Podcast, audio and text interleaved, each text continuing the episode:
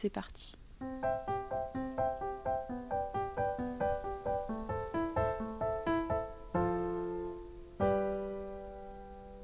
Éclairci.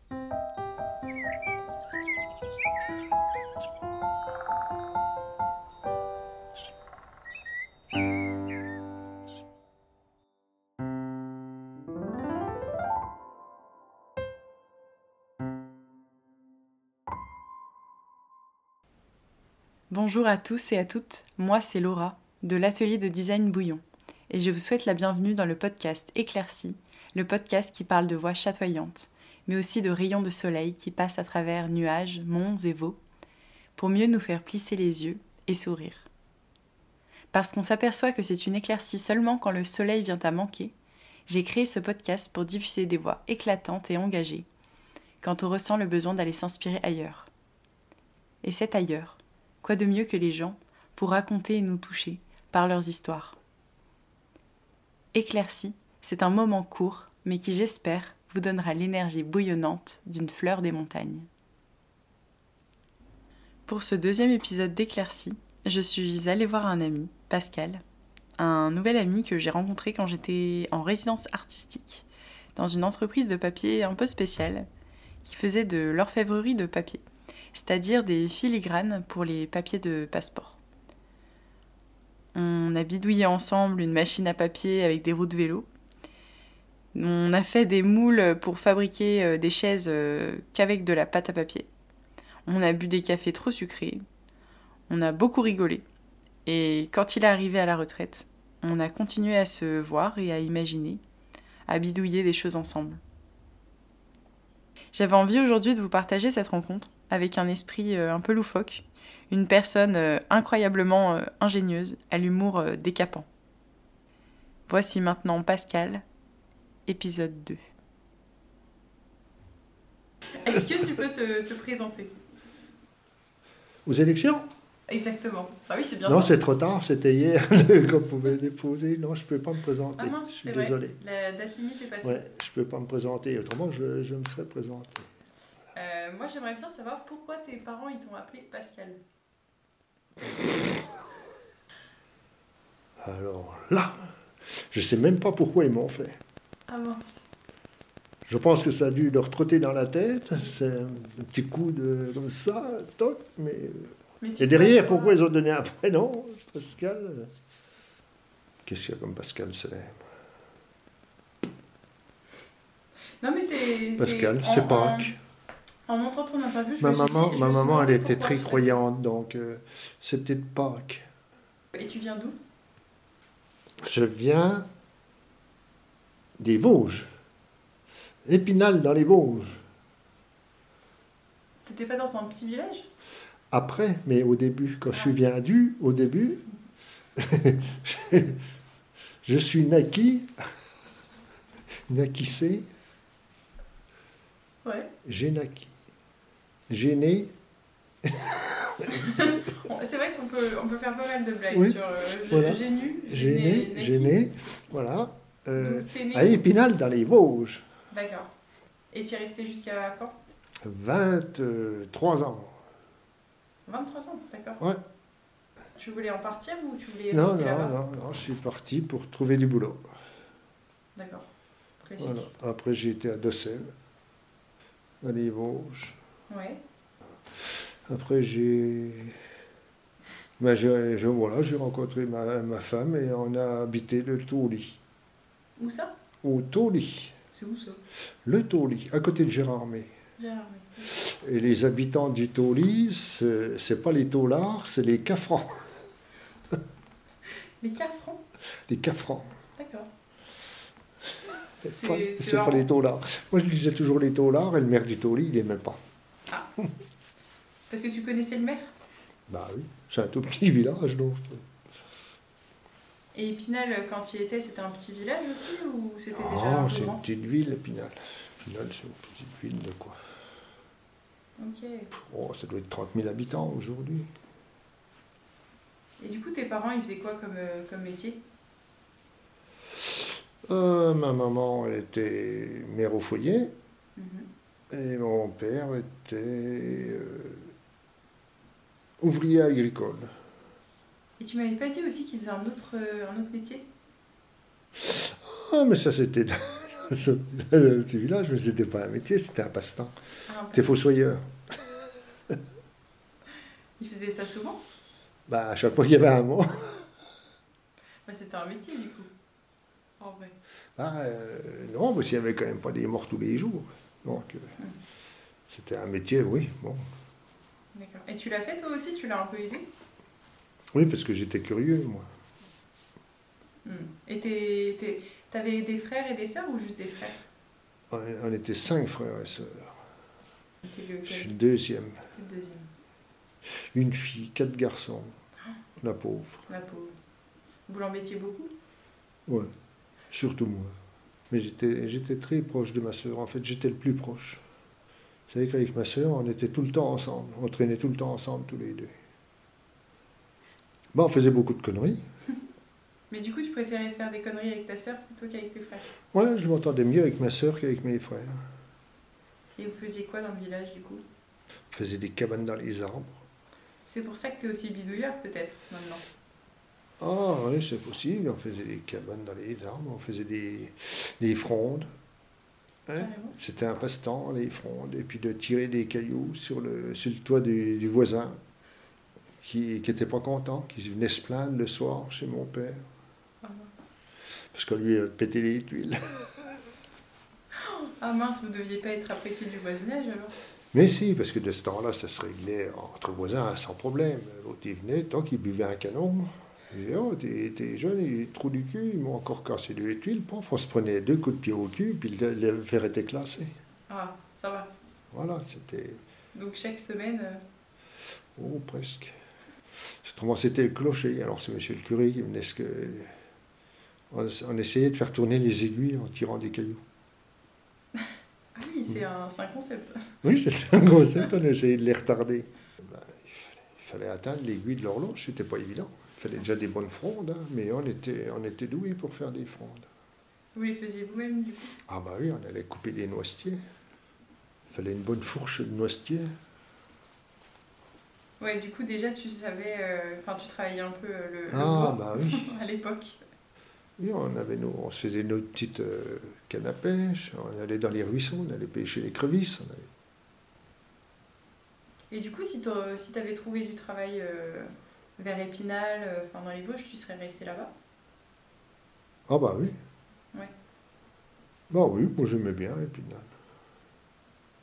C'est une petite ville tranquille. Bon, c'est vrai qu'il ne se passe rien, il n'y a pas d'animation, mais. Après, tu as été euh, engagé euh, par l'armée C'est ça oui, soldat militaire. Bah non, non, ça ne m'a pas fait bouger, soldat militaire, parce que là, je jouais au basket à Grange à ce moment-là. On était déjà en National 2. Donc on faisait partie des planqués. Donc euh, j'ai fait mon service à Épinal. Ah oui, d'accord. T'as juste fait du basket. Donc euh, j'habitais. Euh, oui, oui, puis on était en perme. Bah, j'étais, on était, j'ai jamais dormi à la caserne. Tous les soirs, je rentrais chez moi. Je me repointais le lendemain pour 7 heures et puis c'est tout. Ah oui, tranquille quoi. Hmm?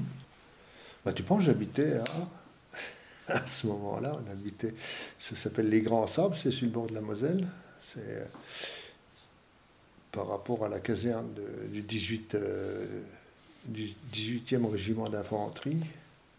J'habitais à 300 mètres de la caserne.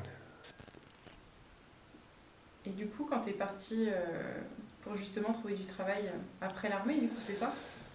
Eh oui. T'es parti, t'es arrivé où? Ben, à Dossel. À dans les Vosges. Donc c'est resté dans les Vosges finalement Oui, euh, papeterie de Lana.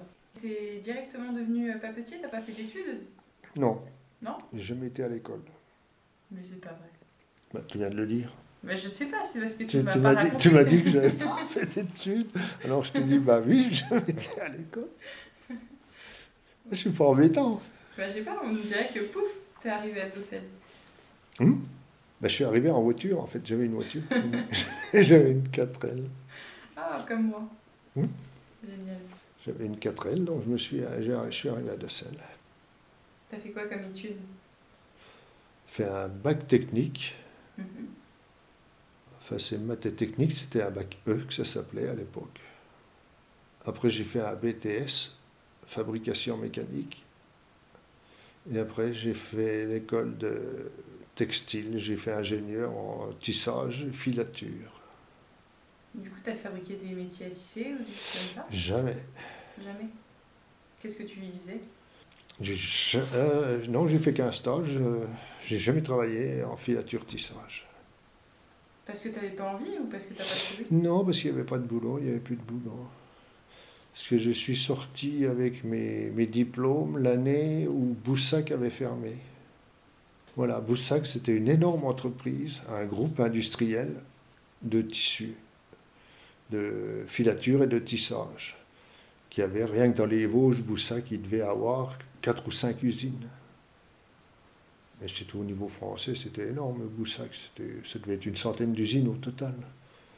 Et donc là, euh, Boussac a déposé le bilan, a tout arrêté. Donc euh, rien que dans les Vosges et tout, dans l'Est, on, on s'est retrouvé avec euh, au moins euh, 60 ingénieurs sur le marché, qui avaient tous au moins 10 ans d'expérience. Donc, euh, donc un, un jeune qui sortait euh, de l'école avec son diplôme, aucune chance de trouver un boulot. C'est- Mais quand tu quand avais choisi de- d'être euh, justement de faire BTS et de faire des, Hmm des, des études pour être ingénieur textile, est-ce que tu voulais travailler euh, dans cette Ah bah oui, je Ouais, comptais travailler là-dedans, oui. D'accord. Et pourquoi ça te plaisait plus euh, le textile plutôt qu'un autre type d'ingénierie? Oh, c'est- c'était même pas pour ça. J'ai fait, la- euh, j'ai fait la filasse, l'école de truc, c'était pour suivre une copine. Qui était en textile Ouais.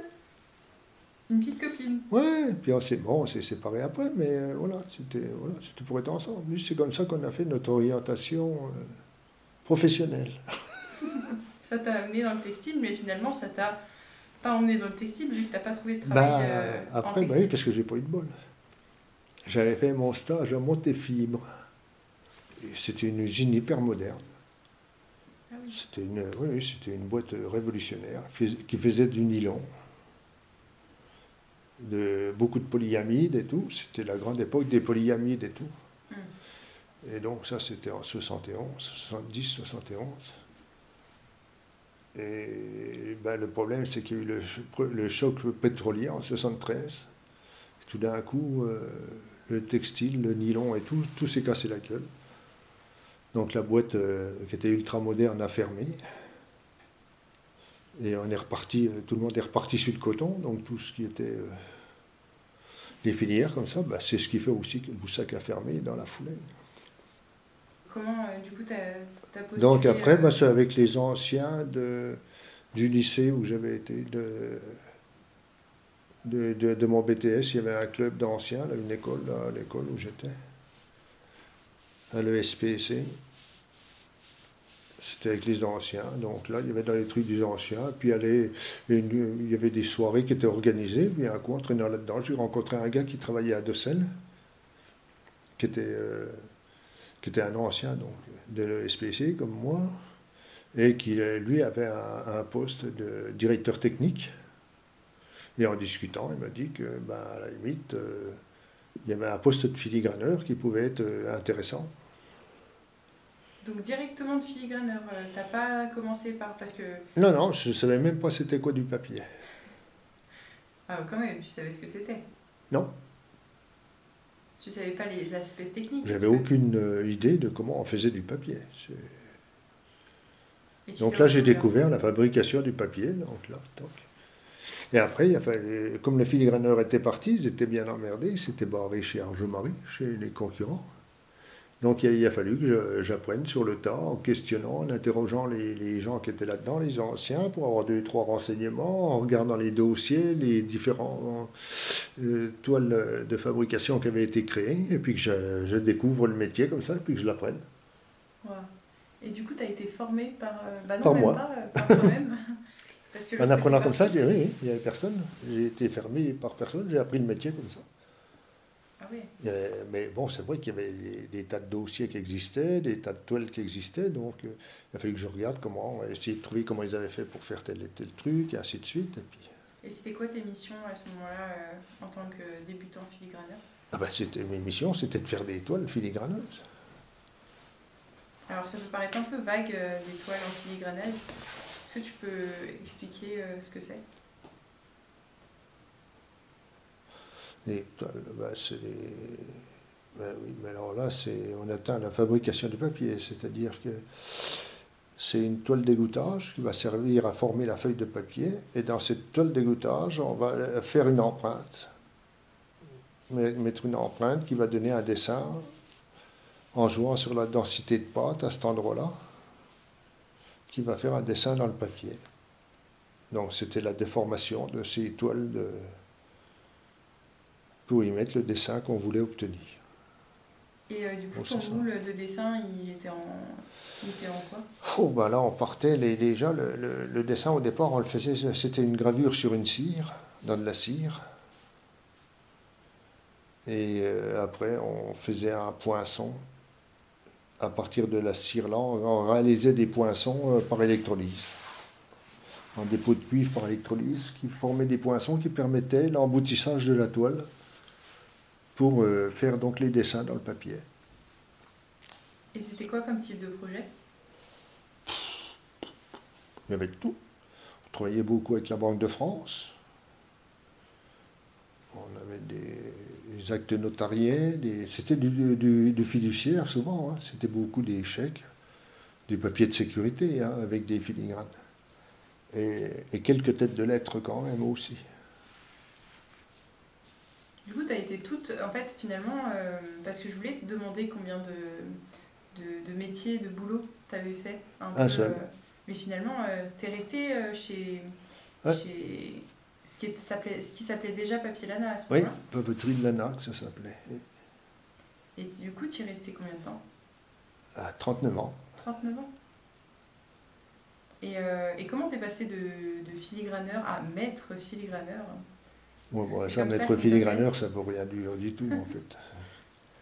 C'est après, disons, avec l'expérience et tout. Une fois que tu es un peu connu dans le métier et tout. Parce qu'il y en avait beaucoup euh, par temps Non, on, doit être 5 ou 6 en France, au grand maximum. Donc les papeteries qui font du, filigrane, elles se connaissent entre elles. Et du coup, tu as formé euh, un disciple? Oui, oui, mais qui est parti, donc euh, c'est pour ça qu'il a fallu, là, en catastrophe, là, que je, je suis toujours en train de travailler là-dessus, d'ailleurs, à, former un autre remplaçant, là, à l'usine, en ce moment. Il est, euh, il est jeune du coup? Oui, oui, ouais, il a une trentaine. un peu là comme toi euh, Non, non, il a une trentaine. Non, non, il ne connaissait rien du tout. Non, non, il était dans le bâtiment. Ah oui.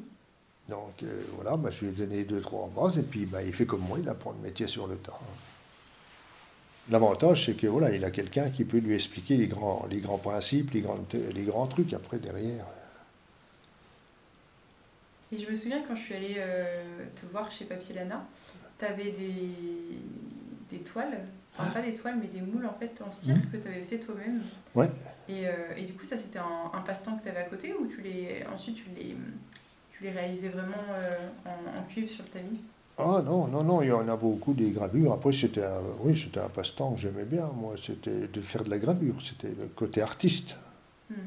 Mais ça, aujourd'hui, euh, le filigraneur, il n'y a plus ce côté du tout. Les gravures sont faites directement par ordinateur, il n'y a plus de travail manuel là-dessus, il n'y a plus de... Les, les poinçons sont faits en commande numérique. Oui, mais du coup, toi, c'était ton passe-temps, donc tu l'as pas fait pour que ce soit. Enfin, tu l'as fait parce que ça te. Ah non, moi, c'était. Moi, quand j'ai commencé, il n'y avait pas d'autres trucs. Pour faire des poinçons, on n'avait pas de graveuse. L'ordinateur n'existait pas. Hein. Enfin, il existait, mais il n'y en avait pas dans les usines. Hein. Oui, j'ai commencé à bosser en 79. Et la première fois que j'ai eu un ordinateur, moi, c'est pareil. Euh, c'était en 97-98. Et c'était la méthode, euh, c'était la méthode Lana, des petites boîtes. Hein, euh. Donc euh, il fallait passer à l'informatique, il fallait passer au.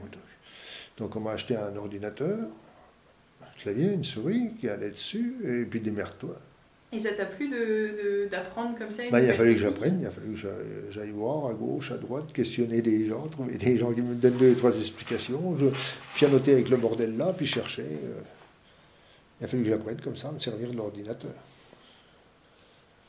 Donc tu as appris sur le tas, quoi. Un peu en autodidacte. Ouais. Euh, bah, après, euh, oh, j'avais un frangin qui s'y connaissait en informatique, qui était prof de maths. Donc il a pu me, donner deux, trois trucs, deux, trois, deux, trois formations, voilà, parce qu'autrement c'était. Et qu'est-ce qui te, te plaît dans le fait d'apprendre par toi-même, de bidouiller euh, Est-ce que c'est quelque chose que là tu as fait juste par contrainte ou c'est quelque chose qui te. Bah, là c'était par contrainte aussi, de toute façon. Mais, euh, mais j'aime bien, oui, je, suis, je, suis, très curieux, donc. Euh, donc ça, ça me plaît. Ben, c'est comme la, programmation, là, maintenant, là, que je fais sur Arduino. Là. Je me lance là-dedans. je ne sais pas combien de temps je vais mettre à comprendre comment on, programme ça comme il faut, euh, comment marchent les lignes de programme, quels sont les programmes. Moi, j'ai cherché sur Internet, j'ai trouvé pas mal de tuyaux là-dessus, je pense. Et c'est quoi tes créations euh, que tu as fait euh, comme ça en programmation dont tu es le plus, plus fier? Le plus content? Ben, Encore pas. Encore pas, je démarre seulement faut que j'arrive à comprendre, à maîtriser cette programmation Arduino. J'ai les, les, différents éléments, mais euh, non, les programmes que j'ai fait, les tout petits, c'est vraiment des trucs tout. C'est ridicule, ça ressemble à rien, c'est vraiment le tout début, tout début. Après, moi je confonds peut-être parce que je connais pas exactement euh, bien euh, la programmation, mais tous les systèmes que tu as fait justement en, domotique. Euh, des choses Ah oui, mais ça c'est plus de c'est plus de l'électronique à la limite que de la, de la programmation. Et donc il y en a que, que tu aimes vraiment beaucoup, euh, que, qui te servent euh, dans ton quotidien, que tu as fait, que tu as fabriqué? Non. Non? Ça reste Non, c'est pas rien, j'aime bien, ça m'amuse. Ça me... C'est un, peu des, un peu des challenges. Des challenges? Des challenges. Challenge, yes. En anglaise. C'est vrai qu'on peut dire challenge. Mais, ben oui, vu que c'est en français. Euh. du coup, là maintenant, tu as du C'est vrai que c'est à la euh, mode maintenant de dire un challenge. Parce que. Ah, je l'entends pas, souvent. Hein, on ne peut pas dire un challenge. Je challenge. non, mais tu peux dire challenge. Oui, oui, bah oui, oui c'est le mot français d'ailleurs, je te dis. C'est un challenge. Et en mots euh, français ou en mots, en mots vosgiens, est-ce que tu as des, des expressions que, que tu utilises? Comme ça, qui te reviennent beaucoup Parce que tu en utilises beaucoup avec, euh, avec moi et avec Morgane. Oui, oui, mais ça, c'est, ça vient comme ça dans le truc. Comme, comme ça, autrement, les, les, sortir comme ça, non. Ça, ça vient plus? Ça vient pas. T'as pas des petites blagues comme ça qui viennent? Non, non, ça, ça, fait partie du programme interne, ça. C'est, ça se déclenche systématiquement, c'est en fonction de la position. Ah. En fonction voilà, de l'événement et de. Voilà. Voilà. C'est de l'inconscient, en fait. Moi qui me demandais comment tu pouvais être marrant et drôle. Eh ben oui, ben, ben oui, ce serait dommage. Ben non, ben je ne suis pas marrant ni drôle. ah, je suis pas d'accord. Hein. C'est quoi? C'est ballot. C'est ballot. Non, non. C'est ballot. Je, ben peux attester, je peux attester que tu es marrant. Et je voulais te demander aussi, quel est ton plat préféré? Le tiramisu mais celui que je fais moi-même. Est-ce que tu dis ça parce que je viens en faire un? Mon plat préféré Ton plat préféré. Est-ce que tu as un plat préféré déjà? Voilà. Je crois pas. C'est vrai? Une texture euh, qui, te, fait trop plaisir, euh, un plat comme ça, un aliment que quand tu le manges, euh, je sais pas, tu te sens réconforté? Bah, tous les desserts. Mhm. Mais ah voilà, il n'y a, pas un dessert précis, donc tous les desserts, oui, c'est des Autrement, dans la bouffe, euh, bah non, un bon tourne d'eau, tout ça, oui, c'est sûr, j'aime bien, mais préféré, non. Je pas de plat préféré, en fait. Et alors Mais, mais la, la, la, la, bouffe, c'est pas mon truc. Hein. moi, euh, voilà, il y a des trucs que j'aime bien, je mange comme ça, mais je mais ça va pas être euh, hyper important pour toi? Oh bah non, il n'y a aucune importance. Il n'y a aucune recherche de grande cuisine. Hein. J'en ai rien à foutre, moi, de la grande cuisine. Je savais que tu allais dire ça. J'ai posé la question euh, au cas où. Voilà. Si je dois voilà, manger des, un, stock de légumes, là, c'est un peu différent. Ça, je sais que j'aime pas, mais voilà. Mais le dire préféré, les plats préférés, je sais y passer, quoi. T'aimes toujours pas les légumes à ton âge? Bah, Une petite cuillère de légumes, une petite assiette, un petit peu de légumes à côté, un bon bout de viande, voilà, ça, ça passe, mais Mais je t'ai pas demandé. Euh, la bûche de Noël Et je l'entends quand tu bouges. Mais attends, je vais me mettre plus proche de toi. Mais tu t'éloignes à chaque fois. La, la bûche de Noël Non, j'allais dire euh, les films de Noël. Ça, ça aurait pu être un plat réconfortant, même si. Ah oui, mais ça, ça, ça, se mange pas, les, films, les films de Noël, là, là, oui. J'en ai un, ben, euh, un Tera. Un Tera de films de Noël Oui. Enfin, 970 gigas. C'est pour te sentir euh, heureux que tu regardes autant de films comme ça? Un Tera de films de Noël. C'est vrai que. 970 gigas, il est plein, il faut que je rachète un. 30 gigas, j'ai encore 30 gigas, je peux encore en mettre 10. Et Puis je prends à peu près 3 gigas. Tu tous vus? Ah oui, tous vus au moins 2-3 fois. Mais le soir, quand je fais une soirée, une de Noël, j'en regarde 5 ou 6. À la suite Ouais. Ben, je suis retraité, hein. moi je peux regarder la télé jusqu'à 4 h du matin. C'est vrai, c'est vrai, c'est vrai. Mais c'est fou que tu aies euh, la capacité de regarder quand même 5 films à la suite euh, sans te lasser. Ah, mais les trucs que j'aime bien, les Gilbert et Sébastien, ils sont repassés à la téloche. Ça te. Oh, j'adore ça, Belle et Sébastien. Ah mais je l'ai, j'ai les trois, j'ai les trois, j'ai les trois films et j'ai déjà dû le regarder au moins dix fois. Les trois. Waouh Et tu pleures devant? Tout le temps. Tout le temps? Tout le temps. C'est tout triste. À quel moment? J'ai jamais vu, mais. Si, quand il apprend que sa maman elle est morte de froid et tout. Et puis que l'autre, il l'a retrouvé là dans la grotte tout seul et que sa maman était morte de froid. Puis qu'elle a dit Tu veilleras bien sur mon petit Pauvre petit. Voilà, ça me touche. Mm. Autrement, celui que j'ai vu le plus, c'est Pretty Woman. Ça, c'est pas. Mais je le connais par cœur. Ouais. Ah, je connais les dialogues par cœur. Je te fais les dialogues euh, pendant le film. J'ai dû le regarder 40 fois, Pretty Woman. C'est ton film euh, réconfort, du coup Même pas, c'est. Je sais même pas d'ailleurs ce que j'y trouve. J'aime bien. Je trouve ça rigolo. Mais c'est pareil, c'est une histoire à l'amour moins deux, ça n'existe pas en réel. Hmm. C'est pour ça que t'aimes bien bah, Ça bien, c'est un peu la, princesse avec le prince charmant qui déboule. Ça existe que dans les contes. D'accord. Donc les films de Noël, c'est incroyable. Ouais, les films de Noël, il n'y a rien de tel. Parce que c'est gentil. Le message, il est toujours bien dedans. C'est ça que t'aimes bien alors. Voilà. Si t'es bon et si t'es gentil, tu seras récompensé. C'est ça qui est génial. C'est quand même mieux que les films de guerre. Ah bah c'est sûr. Et c'est un, peu, un peu flou maintenant que je me relis, mais je m'étais mmh. demandé qu'est-ce qui te faisait marrer? C'est pas une question piège. Est-ce qu'il y a un truc qui te bidonne? Ben, C'est les jeux de mots. Ça, c'est les, les, jeux de mots, les vannes.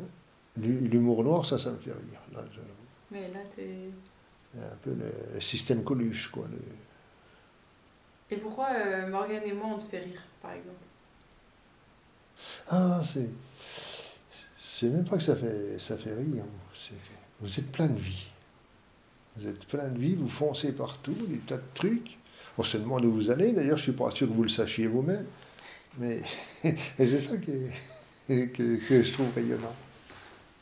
vous partez dans les trucs, vous foncez dans les tas de trucs. Pourtant, toi aussi, tu es comme ça, c'est peut-être pour ça que. Tout le temps. Euh, sans contrainte. Euh, absolument pas. Oui, voilà. Puis à la découverte, toujours à la découverte d'une technologie nouvelle, d'une façon de faire. Euh. Du coup, peut-être que tu te retrouves là-dedans, parce que toi aussi. Oui, oui, ben oui, parce que c'est un peu mon truc aussi. Chercher des, oui, ben, toi bien, les, les, poteries, la, verrerie et tout, les trucs à l'ancienne, tous les trucs, comme toi avec ton papier rechercher des vieilles, euh, des vieilles traditions, des vieilles trucs. Le truc là, c'est moitié artistique, moitié machin, oui, c'est, je trouve ça génial. Pas intéressé par l'argent, comme moi, rien à foutre, le truc. Dicté par le. oui, mais c'était ma jeunesse, ça, c'était ma jeunesse un peu hippie. Euh. Parce que maintenant, t'es plus hippie. C'était, ben non, avec l'âge. Ah, tu sais que. D'ailleurs, Pascal, t'es un de nos. J'ai pas beaucoup d'amis qui ont ton âge. Et je trouve ça trop cool que tu sois notre ami. Tu vois comment ah. expliquer ça Ouais, bah t'as de la chance. Je pense que tu te rends pas compte de la chance que t'as. Ouais. Je me permets d'intervenir quand même. Pascal, je comprends pourquoi t'as pas de chaussettes. Hein. Parce que les chevilles, les t'as, t'as trop de chance. J'ai mal formulé ma, ma question. Ah, j'ai mal formulé ma ah ben, j'essayais de répondre. Mais c'était bien, c'était un beau début, mais j'avoue que je comprends maintenant l'absence de chaussettes. Mais...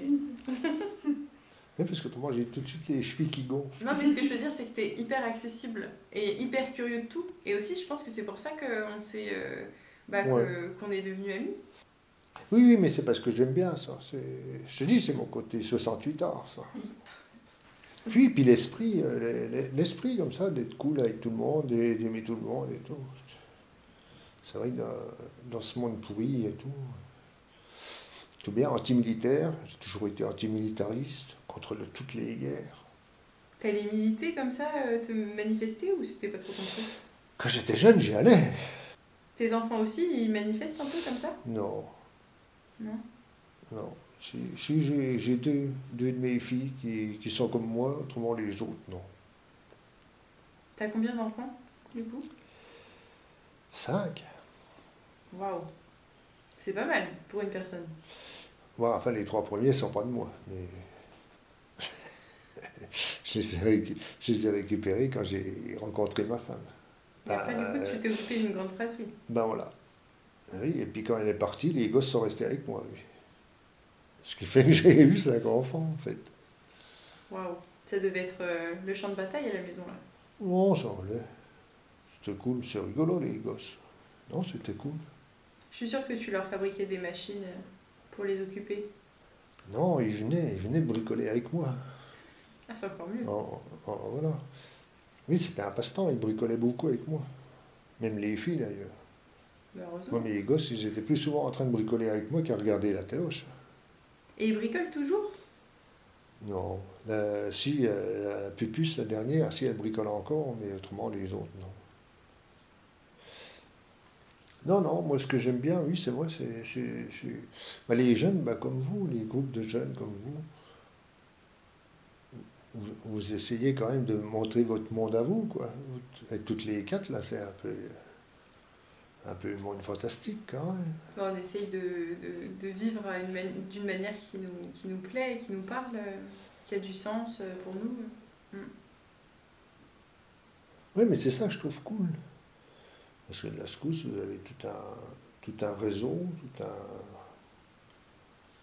groupe, tout, un réseau de jeunes à vous rencontrer à gauche, à droite, vous discuter, partager, c'est ça qui est génial. Quoi.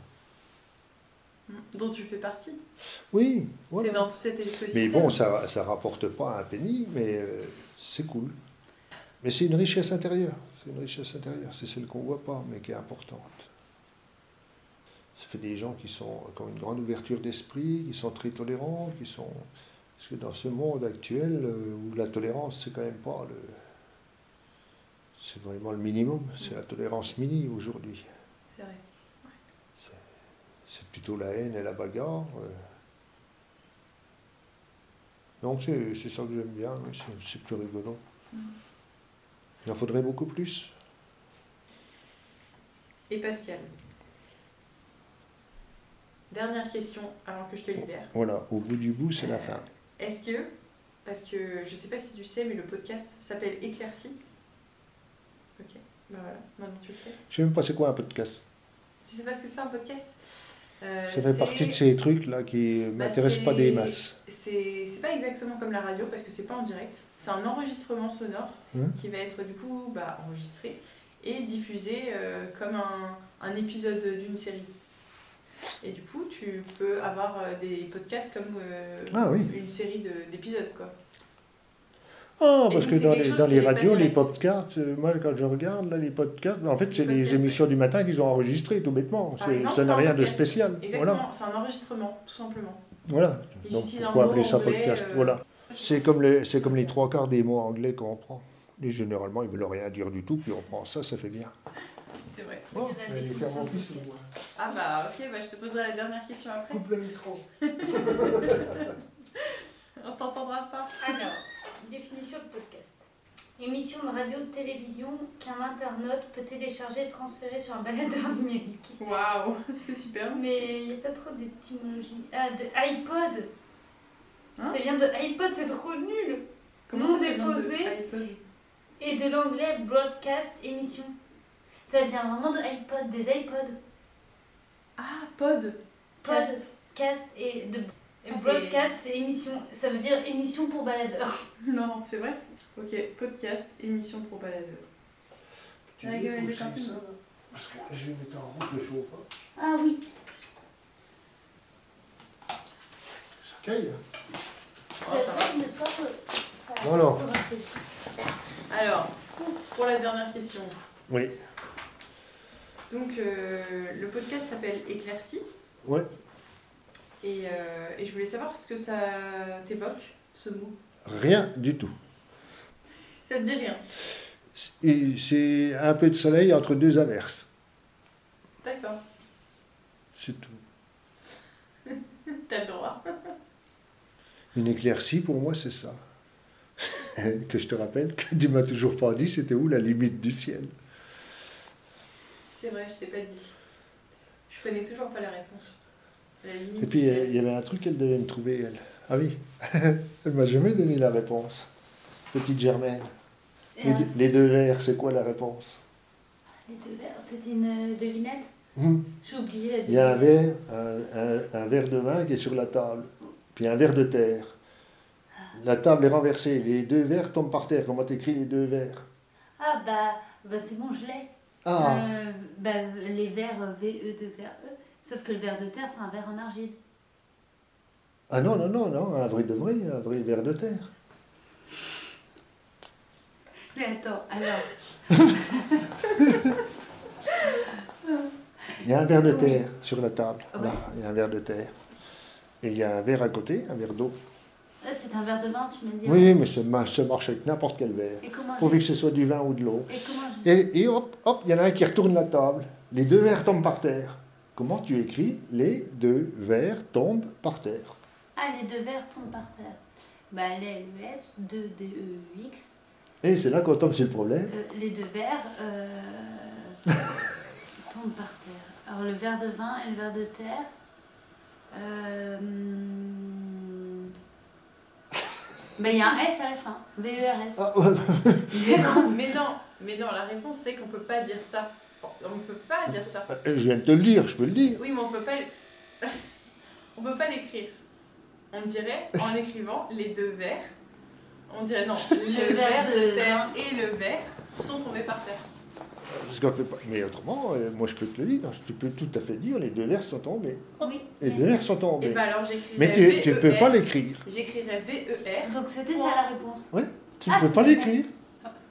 On ne peut pas l'écrire. Tu peux pas l'écrire. À part si on écrit V-E-R. Ah bah oui, mais tu changes la phrase. R-E. Mais non, mais, mais, mais avec tes points. Moi, j'ai. Ça marcherait. Ah oui. Ça marcherait. On peut écrire l'écriture Mais non. inclusive. Non, non. Mais non, parce que pour le S- t'as Pour le pluriel, non. Ça marche pour le féminin et masculin, on a des trucs inclusifs, mais pour le pluriel, ça ne marche pas. Si, je pense que ça fonctionne. Ben, quand tu mets point S, ça veut dire que le S, il est sur les deux mots, sur chacun des Tu mots. mets le, le S. euh, ouais. Si tu mets, Non, si on- tu mets les vers, point E, point S, ça veut dire quoi?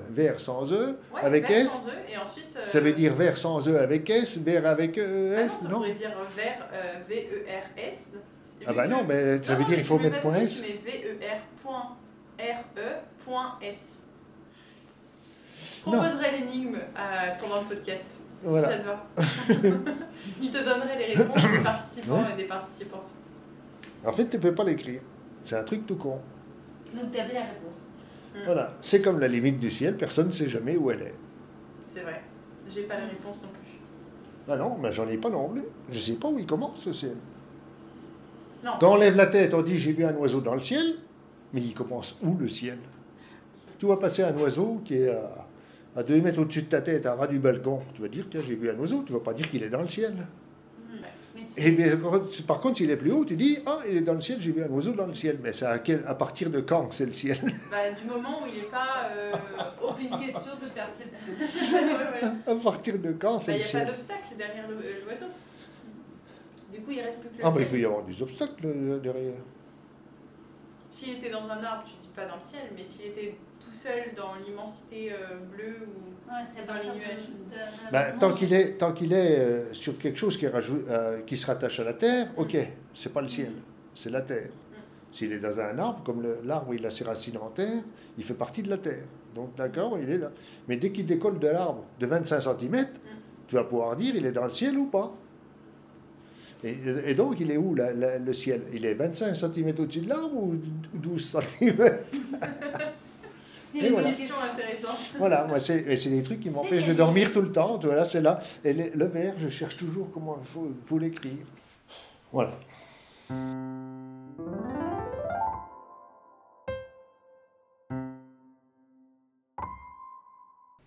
Merci à tous et toutes d'avoir écouté l'épisode 2. Comme indiqué dans l'épisode 1, l'épisode 2 a mis quand même plus d'un mois à arriver, mais promis, j'essayerai d'être plus rapide pour l'arrivée de l'épisode 3. Vous avez écouté un bout de chemin de Pascal, maître filigraneur à la retraite, bidouilleur et comique à ses heures perdues, à l'aube du printemps, en ce mois de mars. Plus besoin de chaussettes d'ailleurs. Ça y est, c'est presque l'été. Et j'espère que cet épisode vous a rafraîchi. Si jamais vous avez la réponse à l'énigme des deux vers ou à la question où commence le ciel, je me ferai un plaisir de lui partager vos réponses. Si vous voulez en savoir plus sur la réalisation du podcast, mais aussi ce qui se trame derrière le bouillon général, je vous invite à aller voir notre page Patreon. C'est aussi grâce à ce genre de mécénat artistique qu'on peut continuer à faire des projets aussi passionnels et fous et les partager avec vous. Que votre journée ou soirée soit aussi frustrante qu'une pastèque pleine de soleil. À très vite.